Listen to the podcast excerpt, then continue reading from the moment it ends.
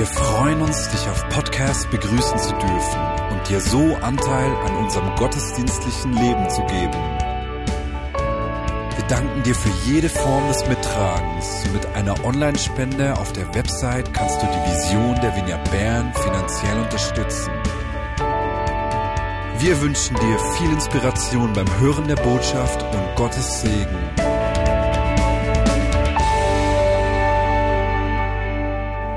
Meine Predigt heißt Eunuchen für das Himmelreich. Und ich würde euch gerne in einem ersten Teil was sagen zu der Kraft des Guten. Zu der Kraft des Guten und im zweiten Teil euch das Ganze veranschaulichen anhand einer Geschichte aus der Apostelgeschichte, in der es eben um einen Eunuchen geht. Und deswegen dieser Titel. Und starten würde ich gern mit einem Bibelvers, der Teil von eurem Gabenbekenntnis ist und den ich, der sicher zu meinen Lieblingsversen gehört. Und der steht im Epheserbrief, stammt von Paulus und ist an die Gemeinde in Ephesus, an die Christen dort gerichtet. Und es heißt dort, Epheser 2, Vers 10, ihr könnt das auch mitlesen wahrscheinlich, in Jesus Christus sind wir Gottes Meisterstück. Er hat uns geschaffen, dass wir gute Werke tun, gute Taten, die er für uns vorbereitet hat, damit wir sie in unserem Leben ausführen. Und ich lese es ein zweites Mal. In Jesus Christus sind wir Gottes Meisterstück. Er hat uns geschaffen, dass wir gute Werke tun, gute Taten, die er für uns vorbereitet hat, damit wir sie in unserem Leben ausführen. Der Vers beginnt mit diesem Ausdruck, der in ähnlichen Versen immer sehr fromm klingt und auch in diesem Vers in Jesus Christus. In Jesus Christus. Was heißt das? Und da könnte man jetzt theologisch viel dazu sagen. Ich möchte es mal ganz einfach machen. In Jesus Christus heißt nichts anderes wie mit seinen Augen, aus seiner Perspektive, seiner Meinung nach, sind wir Gottes Meisterstück in den Augen Jesu, so wie Gott uns sieht, aus seiner Perspektive, sind wir Gottes Meisterstück. Und Meisterstück, das ist ein grandioses Wort hier. Wir sind ein Meisterstück. Wer von euch was mit dem Handwerk zu tun hat oder eine handwerkliche Ausbildung, der weiß, dass man dann, wenn man die Meisterlehre macht und die Meisterprüfung ablegt, dass man dann sein Meisterstück vorstellen muss, entweder mit Holz oder mit Metall oder mit Leder, was auch immer es ist, ein Meisterstück.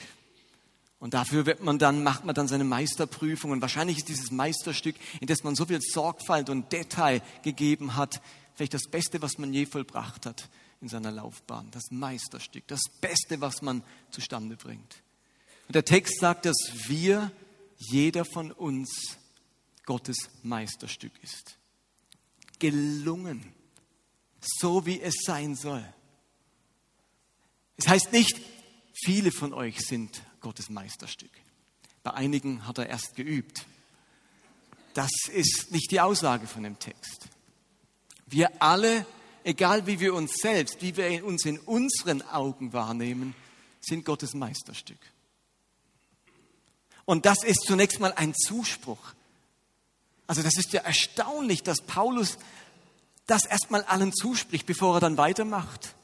Das ist wie die Ausgangsbasis. Das musst du einfach mal wissen. Das musst du mal geschnallt haben. Du bist in den Augen Gottes ein Meisterstück, gelungen, so wie es sein soll. Nicht defizitär, nicht mit lauter Mangel behaftet. Du bist erstmal ein Meisterstück. Das stellt dich erstmal auf, das pumpt dich auf, das ähm, richtet dich auf. Und dann macht er weiter.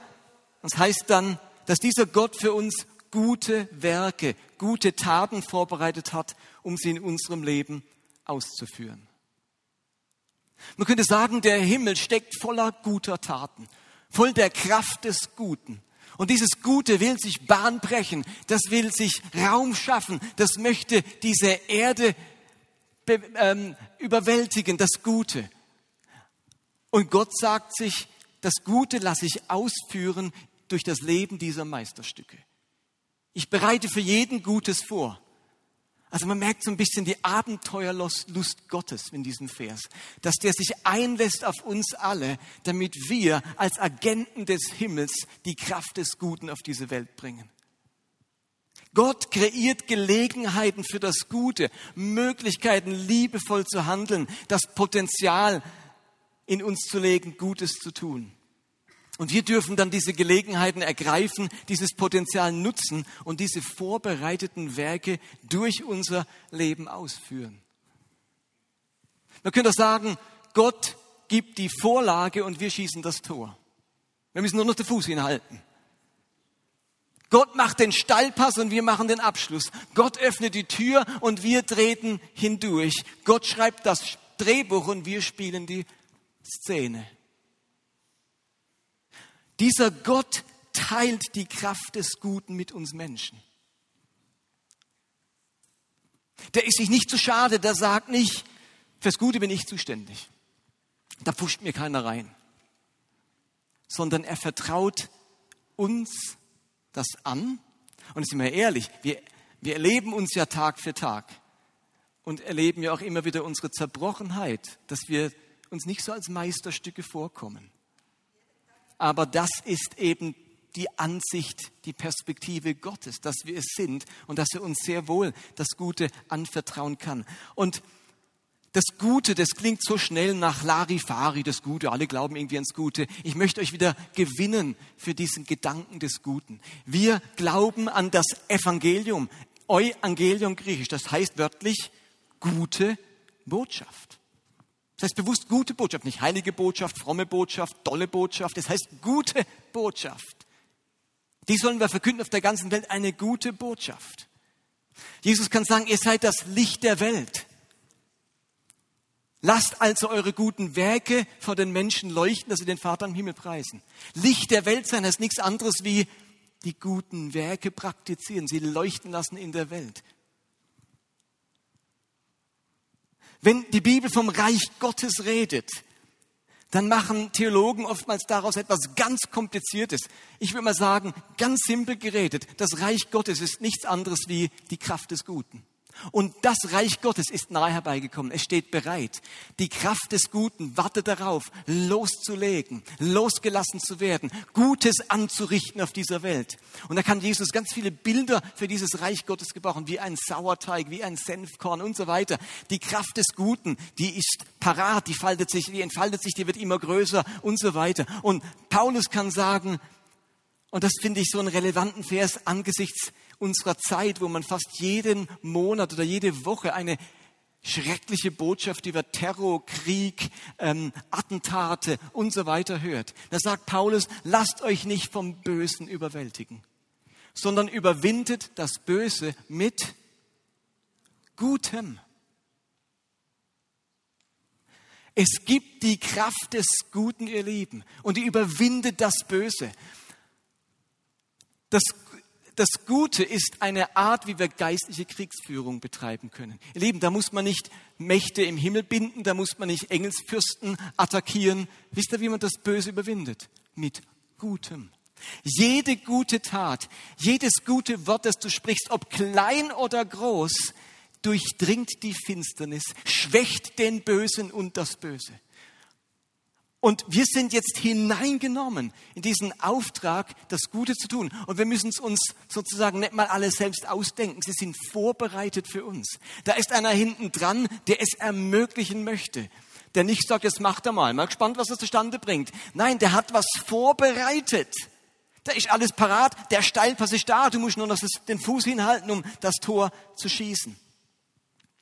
Machen wir es mal praktisch anhand von einem Beispiel wie Gott jemand beauftragt, etwas vorbereitet und diese Person dann dieses Gute ausführt. Es ist eine Geschichte aus Apostelgeschichte Kapitel 8 und handelt von dem Jünger Philippus.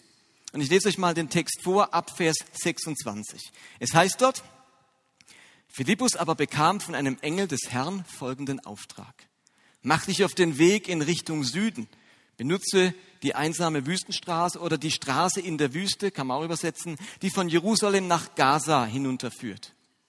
Philippus machte sich auf den Weg Und als er diese Straße entlang ging, kam dort in seinem Reisewagen ein Äthiopier gefahren, ein Eunuch.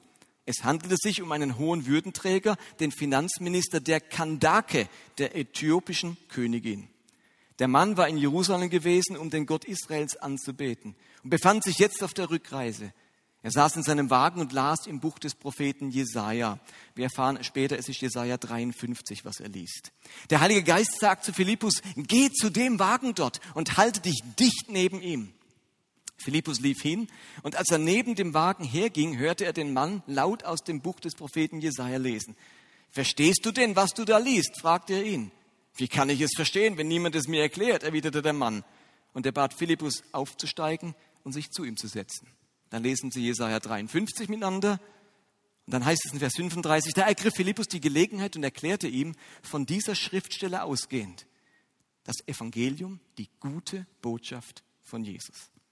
Als sie nun ins Gespräch vertieft die Straße entlang fuhren, kamen sie an einer Wasserstelle vorbei. Hier ist Wasser, rief der Äthiopier. Spricht etwas dagegen, dass ich getauft werde? Und er befahl, den Wagen anzuhalten. Beide Philippus und der Äthiopier stiegen ins Wasser und Philippus taufte den Mann. Als sie wieder aus dem Wasser stiegen, wurde Philippus plötzlich vom Geist des Herrn ergriffen und an einen anderen Ort versetzt. Und der Äthiopier, äh, der Äthiopier sah ihn nicht mehr. Trotzdem erfüllte ihn eine tiefe Freude, als er nun seine Reise fortsetzte. Okay, so viel zu unserem Text. Nimm an, den habt ihr hier oder da schon mal gehört. Die Hauptperson in unserer Geschichte ist ja dieser äthiopische Finanzminister. Und Gott hat sich entschlossen, diesem Eunuchen etwas Gutes zu tun. Der Himmel hat was ausgeheckt. Bei dem Mann, da demonstrieren wir jetzt mal was. Der soll jetzt gesegnet werden. Der soll ins Himmelreich kommen. Jetzt brauchen wir einen, der das macht. Der dieses Gute durch sein Leben ausführt. Die Bühne ist vorbereitet und Gott sagt, Action. Und jetzt spricht der Heilige Geist ins Herz von diesem Philippus hinein. Mach dich auf den Weg in Richtung Süden, benutze die Wüstenstraße, die von Jerusalem nach Gaza hinabführt. Und etwas später heißt dann ein paar Verse später, geh zu dem Wagen dort und halte dich dicht neben ihm. Philippus wird vom Heiligen Geist ganz konkret geführt. Er bekommt sehr konkrete Anweisungen. Philippus ist ja eigentlich gerade in der Stadt Samaria. Dort ist gerade große, ein großer Aufbruch gewesen, Menschen kamen zum Glauben und irgendwas hat er da ja gerade gemacht. Er war mit irgendetwas beschäftigt. Vielleicht war er gerade auf dem Markt und hat eingekauft. Vielleicht war er mit seiner Familie zu Hause und sie haben gegessen. Vielleicht kam, war er gerade auf dem Nachhauseweg von einem Leitertreffen dieser neu entstandenen Gemeinschaft. Vielleicht war er auch am Schlafen. Egal, irgend, mit irgendetwas war er beschäftigt. Und da hinein hört er jetzt den Ruf, den Impuls des Heiligen Geistes. Geh dorthin. Dann heißt es so lapidar, und Philippus machte sich auf den Weg.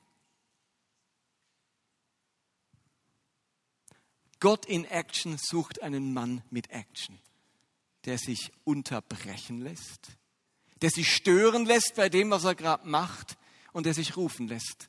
Es gibt Gutes zu tun. Und Philippus weiß noch nicht, was es ist weiß nicht, was da auf ihn wartet.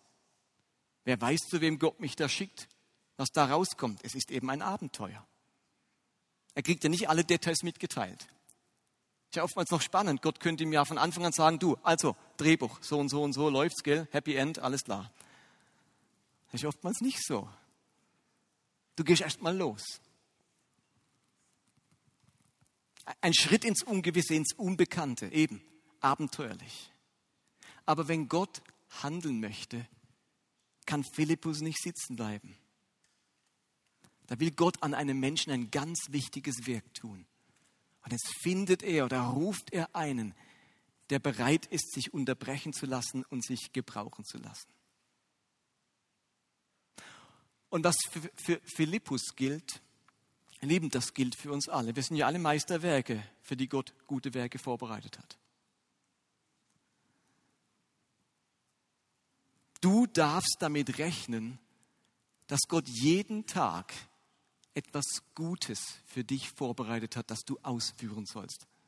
Also nicht was Gutes für dich zum Konsumieren, sondern Gutes, um es auszuführen, also Gutes für andere. Diese guten Werke, die die Finsternis durchdringen, die die Kraft des Guten und des Himmels auf diese Welt bringen. Vielleicht erwartet ihr jetzt ein paar super charismatische Geschichten von mir, wie Gott Christen in unserer Zeit auf übernatürliche Weise geführt hat, ihnen Engel erschienen sind, sie hörbare Stimmen vernommen haben oder ähnliches. Ich kenne von den Geschichten viele. Ich erzähle sie nicht.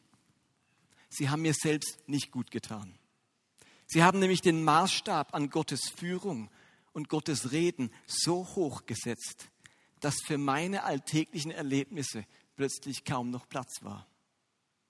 Meine leisen inneren Impulse, die man auch so schnell überhören kann, wirken so banal gegen die Geschichten aus den entsprechenden Büchern und Konferenzen. Es mag ja wirklich solche Menschen geben, denen Engel erscheinen und die so spektakuläre Führungen erleben. Aber erfahrungsgemäß ist das einer unter hundert. Ich, ich gehöre zu den Normalos. Ein totaler Normalo. Die Normalos, die sich der meisten Impulse des Geistes nicht sicher sind und die all ihren Mut zusammennehmen müssen, um sich auf dieses Abenteuer einzulassen. Wenn mir ein Engel erscheinen würde, der wäre mein Adrenalinspiegel so hoch, ich würde gerade wie Rakete losgehen. Also wenn einem ein Engel erscheint, ja, was gibt's da noch zu, zu zweifeln? Los geht's, packen wir's an. Aber der erscheint mir nicht, sondern es ist diese leise Stimme in mir drin, die jetzt verdammt viel Mut und Überwindung braucht, dass ich hingehe.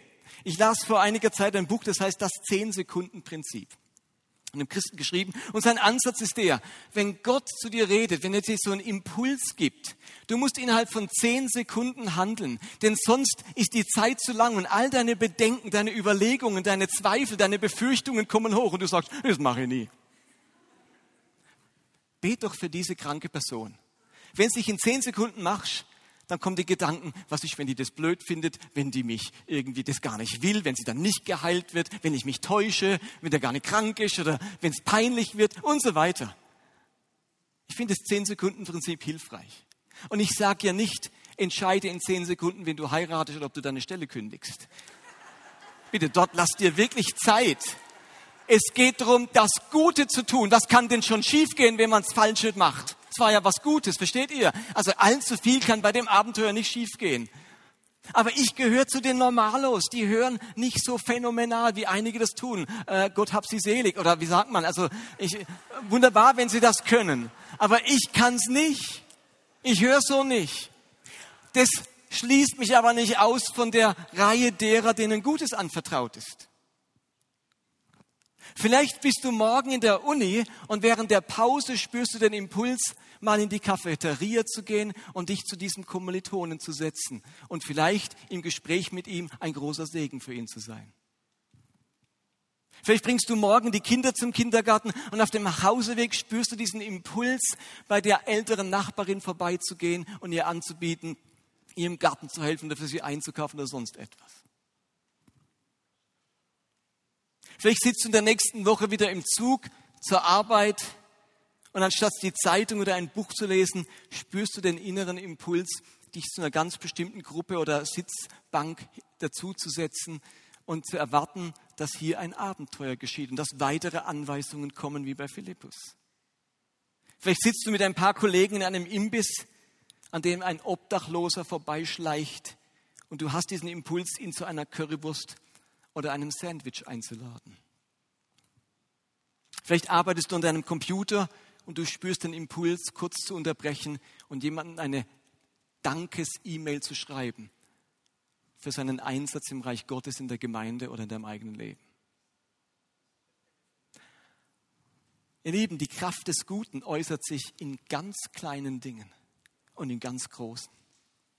Aber egal was es ist, unterschätze nie, welche Kraft der Himmel einer kleinen Sache verleihen kann, die du mit großer Liebe tust.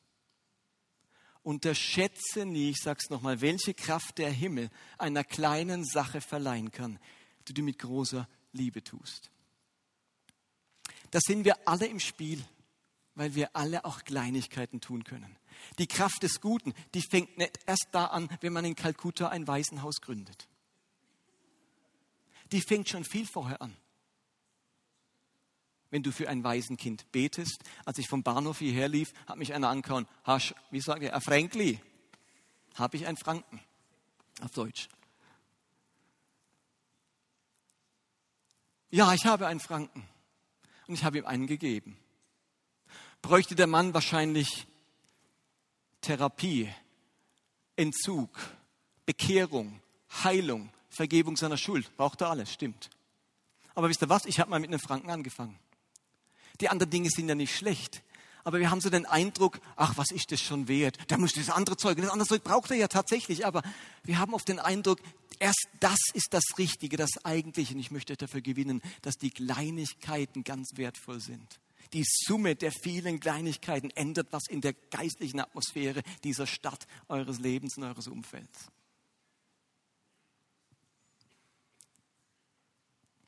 Und jetzt kommen wir mal zu dem Finanzminister. Ich will noch klären, warum das denn so wichtig war. Was war denn so besonders, gerade diesem Finanzminister ähm, zu begegnen, jemand zu dem zu schicken? In Vers 27 steht, Philippus machte sich auf den Weg und als er diese Straße entlang ging, kam er dort in seinem Reisewagen, kam dort, kam dort in seinem Reisewagen ein Äthiopier gefahren, ein Eunuch. Es handelt sich um den, einen hohen Würdenträger, den Finanzminister der Kandake, der ägyptischen, äh, äthiopischen Königin. Der Mann war in Jerusalem gewesen, um den Gott Israels anzubeten und befand sich jetzt auf der Rückreise. Also, der Mann kommt aus Äthiopien. In der Bibel steht oft das Land Kusch, aber damit ist Äthiopien gemeint. Und Kandake, das war die Königin in dem Land. Kandake ist kein Eigenname, so wie Sibylle oder Petra, sondern das ist der Titel der, Ägyp der äthiopischen Königinnen, so wie alle ägyptischen Könige Pharao heißen und alle römischen Cäs äh, Kaiser Cäsar, so heißen die äthiopischen Königinnen Kandake. Und das war nun ihr Finanzminister. Und wir können davon ausgehen, dass dieser Finanzminister kein Jude war. Der kommt nach Jerusalem, um den Gott Israels anzubeten, den Gott dieses Volkes. Nicht den Gott der Äthiopier, die haben ja ganz eigene Götter, den Gott Israels. Und wenn er die Torah liest, dann merkt man, also die, nee, die Torah, das, das, die, die Schriftrolle von Jesaja, der hat überhaupt keine Ahnung, das checkt er gar nicht, der, hat, der kennt sich damit gar nicht aus. Der braucht Hilfe. Das ist einer, der hat bei sich in Äthiopien aus irgendeinem Grund was von diesem Gott Israels gehört. Bestimmt hatte es äh, in der Diaspora, in der Zerstreuung auch einige Juden in Äthiopien. Vielleicht ist er denen begegnet. Er hat ihren Glauben kennengelernt, ihre Überzeugungen, ihren Gottesdienst und hat gemerkt, das finde ich faszinierend. Ich will diesen Gott kennenlernen. In diesem Finanzminister ist ein geistlicher Hunger, eine Sehnsucht, eine spirituelle Reise entstanden. Und die endet jetzt in Jerusalem, denn die Heiden waren davon überzeugt, dass alle Götter immer Lokalgottheiten sind. Und wenn man einen Gott anbeten will, dann muss man in sein Land fahren. Also fährt man nach Jerusalem, um den dortigen Gott anzubeten. Das kann man nicht einfach in Äthiopien machen. Und jetzt befindet er sich auf der Rückreise. Die ganze Sache ist gelaufen, schildert unser Text gar nicht, was er in Jerusalem gemacht und erlebt hat. Das heißt nur, er kam, um anzubeten. Nun, was uns der Text nicht erzählt, war jedem damaligen Zuhörer klar, was, wie ist es dem in Jerusalem ergangen? Ich fülle jetzt die Lücke zwischen Ankunft und Abreise. Denn wir haben es nicht mit irgendeinem Äthiopier zu tun, sondern mit einem Eunuchen. Eunuchen waren kastrierte Männer. Und das war damals außerordentlich üblich dass im Orient hohe Staatsbeamte kastriert wurden. Und das hatte vor allem zwei Gründe, warum man das gemacht hat. Kastrierte Männer stellten kein sexuelles Sicherheitsrisiko für die Königin oder den Harem des Königs dar. Die hatten an denen kein Interesse. Und das Zweite ist, kastrierte Männer hatten bekanntlich keine Kinder oder Söhne. Und so konnte es dann nicht zu eventuellen Thronstreitigkeiten mit den Söhnen dieses hohen Beamten kommen. Der hat nämlich gar keine Kinder. Also hat man diese Gefährdung vermieden. Und deswegen waren im Orient viele große Minister Eunuchen. Von Kind auf an kastriert, damit sie eine solche Karriere machen können. Und wer als Kind dabei nicht gestorben ist, der hatte dann eine Karriere vor sich. Solange der Finanzminister in Äthiopien war, war das alles problemlos. Da war er ein Würdenträger. Aber sobald er in Jerusalem war, hatte er ein Problem. Denn ihr wisst, der Jerusalemer Klerus, Pharisäer, Sadduzäer, die waren sehr Torah strenggläubig, also fünf Bücher Mose spielten in ihrer religiösen Überzeugung einen hohen Stellenwert.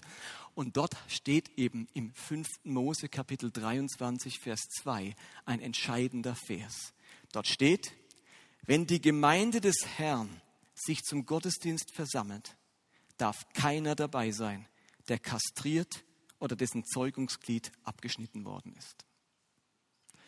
Dieser Vers hat verhindert, dass Eunuchen in irgendeiner Form Teil vom Volk Gottes oder vom Gottesdienst sein können. Der ganze erste Abschnitt von 5. Mose 23 beschäftigt sich nur damit, wer alles keinen Platz im Reich Gottes oder im Volk Gottes hat. Als erstes die Eunuchen, dann Mischlinge, dann Ausländer.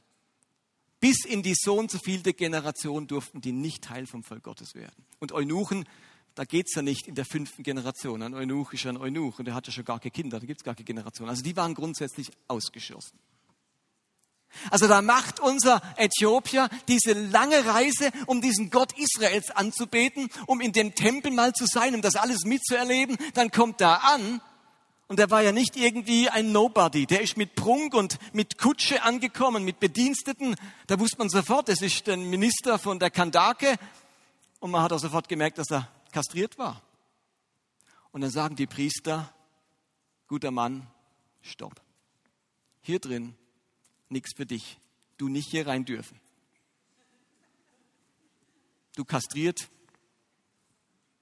Dann kommt er hin und erlebt, anstatt dass er den Gott Israels anbeten kann, die Ablehnung der Gläubigen. Er muss erleben, dass dieses Volk, das Volk dieses Gottes seine Nachfolger, seine Priester ihn ablehnen. Dass er, er erlebt Abwertung, Verurteilungen, Demütigung, die ihm entgegengebracht werden. Er darf nicht am Gottesdienst für diesen Gott teilnehmen. Was für eine frustrierende Erfahrung.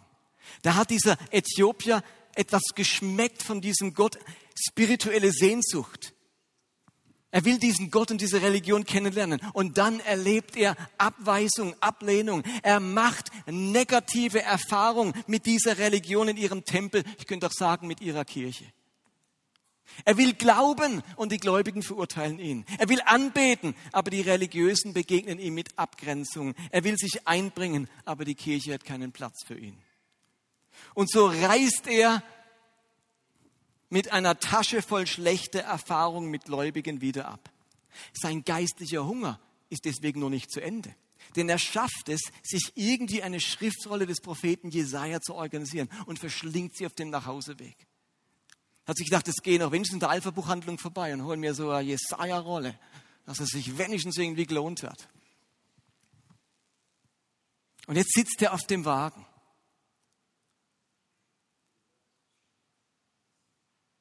Und jetzt sendet Gott den Philippus, um diesem Äthiopier nachzulaufen.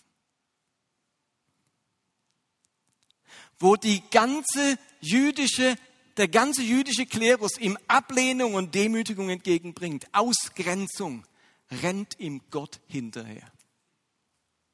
In Form von Philippus. Geh nah an den Wagen ran. Geh zu diesem Äthiopier. Was damit zum Ausdruck kommt, ist, du bist Gott wichtig. Für Gott bist du bedeutsam. Bei Gott hat deine Geschichte und dein Schicksal Platz. Gott will dich, auch wenn sein Bodenpersonal kein Interesse an dir hat.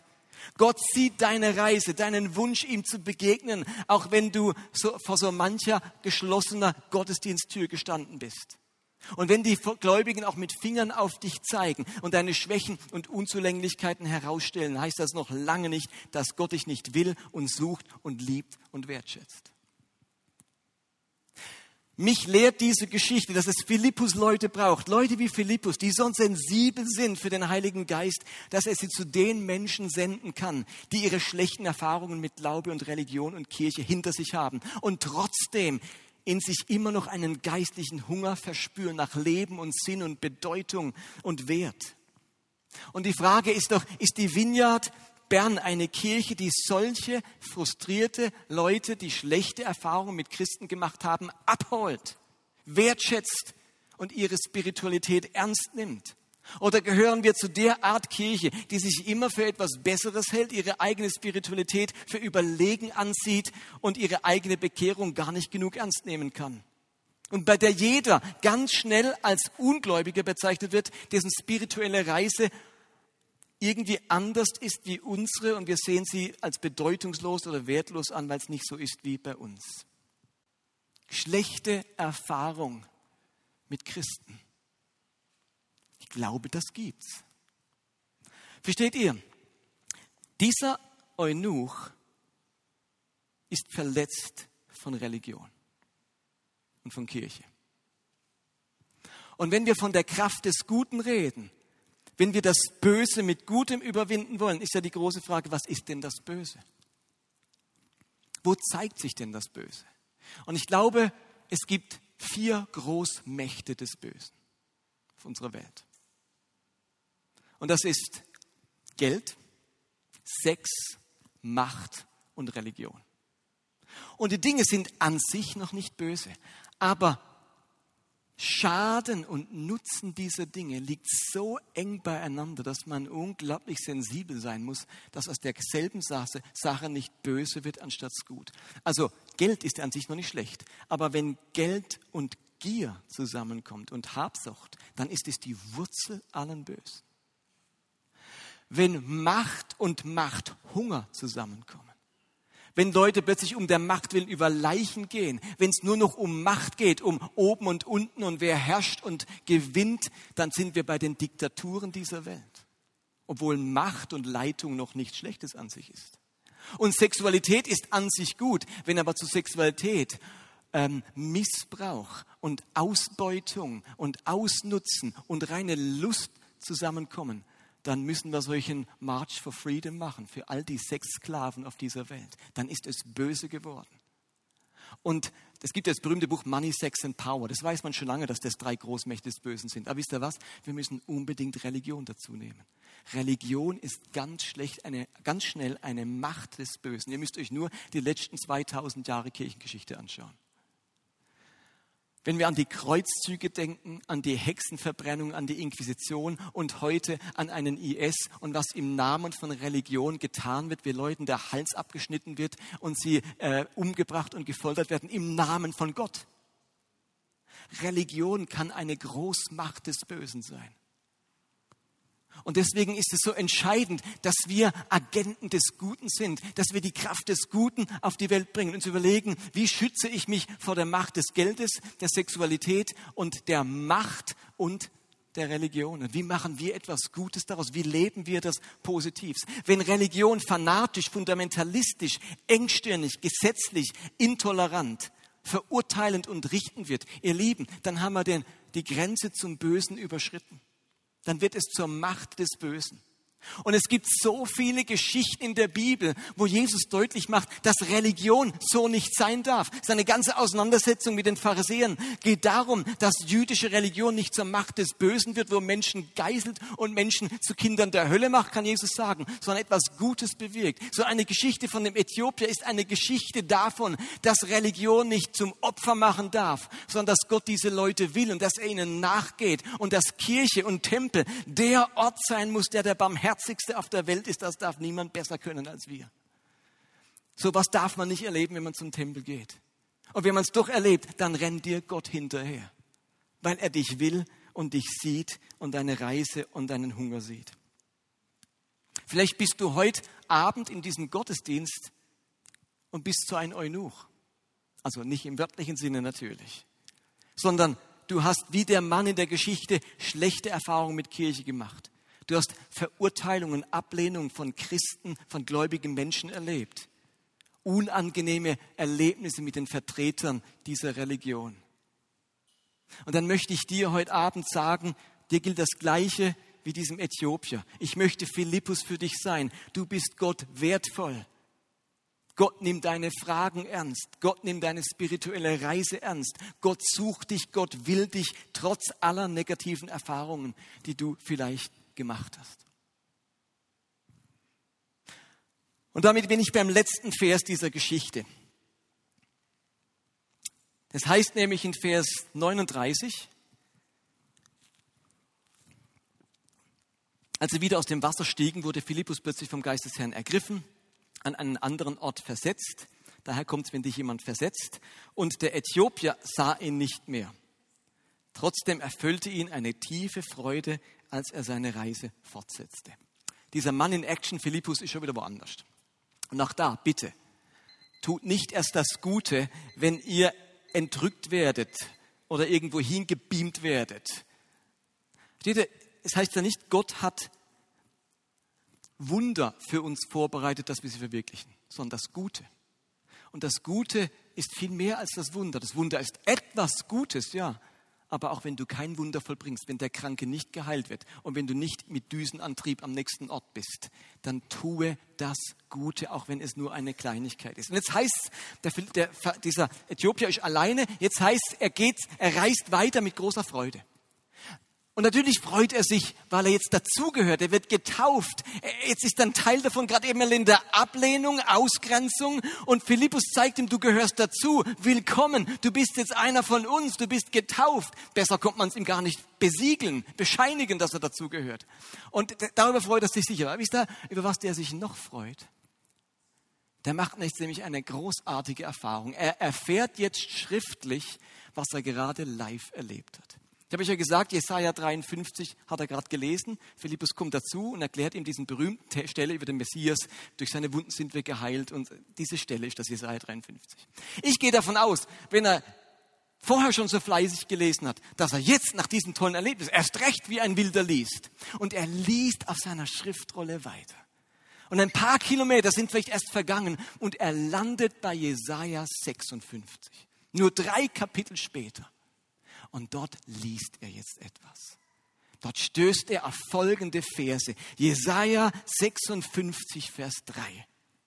Dort prophezeit Jesaja über die Zeit, wenn der Messias kommt und sagt, die Eunuchen sollen nicht sagen, ich bin ein vertrockneter Baum. Bild für Unfruchtbarkeit. Denn so spricht der Herr, den Eunuchen, die meinen Sabbat heiligen, die tun, was mir Freude macht und den Bund mit mir halten, werde ich in meinem Haus und in meinen Mauern ein Denkmal setzen. Ich werde ihnen einen Namen verleihen, der sehr viel mehr wert ist als Söhne oder Töchter. Denn der Name, den ich ihnen geben will, ist ein ewiger Name. Er wird niemals ausgelöscht. Das liest er jetzt. Nur drei Kapitel später. Versteht ihr? Dieser Eunuch, der wusste, mein Name verklingt. Ich habe keine Nachkommen. Damals war der Name nicht irgendwo äh, in Stein gemeißelt. Meine Kinder haben meinen Namen weitergetragen. Das hat er nicht. Und er war ausgeschlossen. Er, die, ihr kennt ja jetzt die Stelle aus 5. Mose. Aber wenn der Messias kommt, bricht eine Zeit an, wo plötzlich Menschen, die wegen ihrer Gegebenheiten nicht dazugehören durften, plötzlich dazugehören dürfen und die noch einen Ehrennamen bekommen und die an all den die Schande, die sie hatten bisher, jetzt von Gott in Ehre verwandelt bekommen. Was glaubt er, wie der gehüpft hat auf seiner Kutsche, als er das gelesen hat, weil er wusste, es ist wahr, es ist mir gerade passiert. Ich bin der Erste, an dem sich diese Prophetie erfüllt hat, ein Eunuche fürs Himmelreich.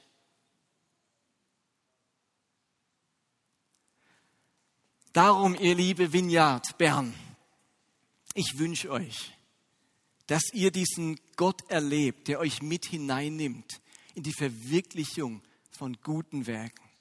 Er hat sie für euch vorbereitet, dass ihr durch euer Leben sein Gutes in diese Welt bringt.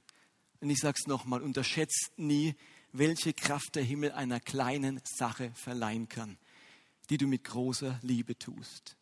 Ich wünsche euch, dass ihr diese Impulse des Geistes, ob laut oder leise, wahrnehmt, ernst nehmt und möglich in zehn Sekunden handelt. Ich wünsche euch, dass ihr eine Kirche seid, durch die Gott diejenigen erreichen kann, die von gläubigen Menschen, von Kirchen und Religion verletzt, abgeschreckt und verurteilt wurden. Nehmt ihre Spiritualität ernst, nehmt ihre geistliche Reise ernst Gott sucht diese Menschen, Gott liebt diese Menschen, sie sind ihm wichtig. Und wenn du solch ein Äthiopier bist, der schlechte Erfahrungen gemacht hat, dann wünsche ich dir, dass du den Mut nicht verlierst, Gott zu suchen, ihn anbeten zu wollen und dich Leuten wie Philippus anzuvertrauen. Amen.